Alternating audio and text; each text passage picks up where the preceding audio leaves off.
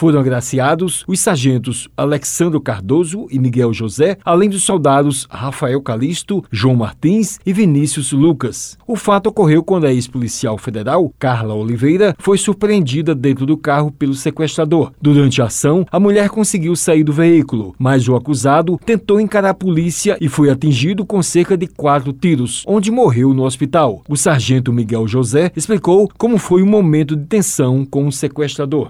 Foi um momento de muita tensão. A todo momento ali a gente só pensava em tirar a vítima daquele local. Eu tentei me aproximar da forma mais segura possível. O principal objetivo naquele momento era retirar a vítima do veículo. Então, a partir do momento que eu consegui puxá-la do veículo e o acusado ficou dentro do carro e a gente ainda, ainda assim tentou verbalizar com ele, mas ele aponta a arma para a gente. Então, foi um momento de muita tensão. Bruno Rodrigues, comandante da CEATUR, avaliou o reconhecimento com os policiais militares. Esse é um momento importante. O reconhecimento em toda a profissão é um momento louvável, é um momento que revigora o profissional.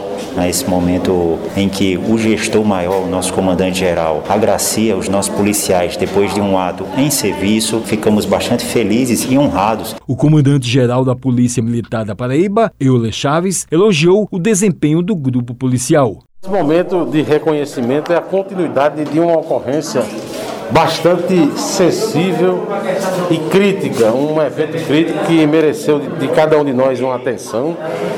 Nacionalmente foi destaque pelos riscos naturais que esses policiais militares correram. E isso, com o êxito, nós agora estamos celebrando a vida dessas pessoas. Ele enfatizou o papel da CEATUR. Que a CEATUR é só boazinha do ponto de vista de tratar as pessoas com educação, de, de lidar com o turista, tem um preparo diferente diferenciado. Nós constatamos a presença de um soldado que fala três idiomas e está se preparando para um quarto idioma, mas demonstrou naquele momento que eles também têm a força necessária, a energia legal, a coragem e a bravura, capazes de enfrentar marginais que venham a agredir os cidadãos paraibanos. O Wellington Sérgio para a Rádio Tabajara, uma emissora da EPC, Empresa Paraibana de Comunicação.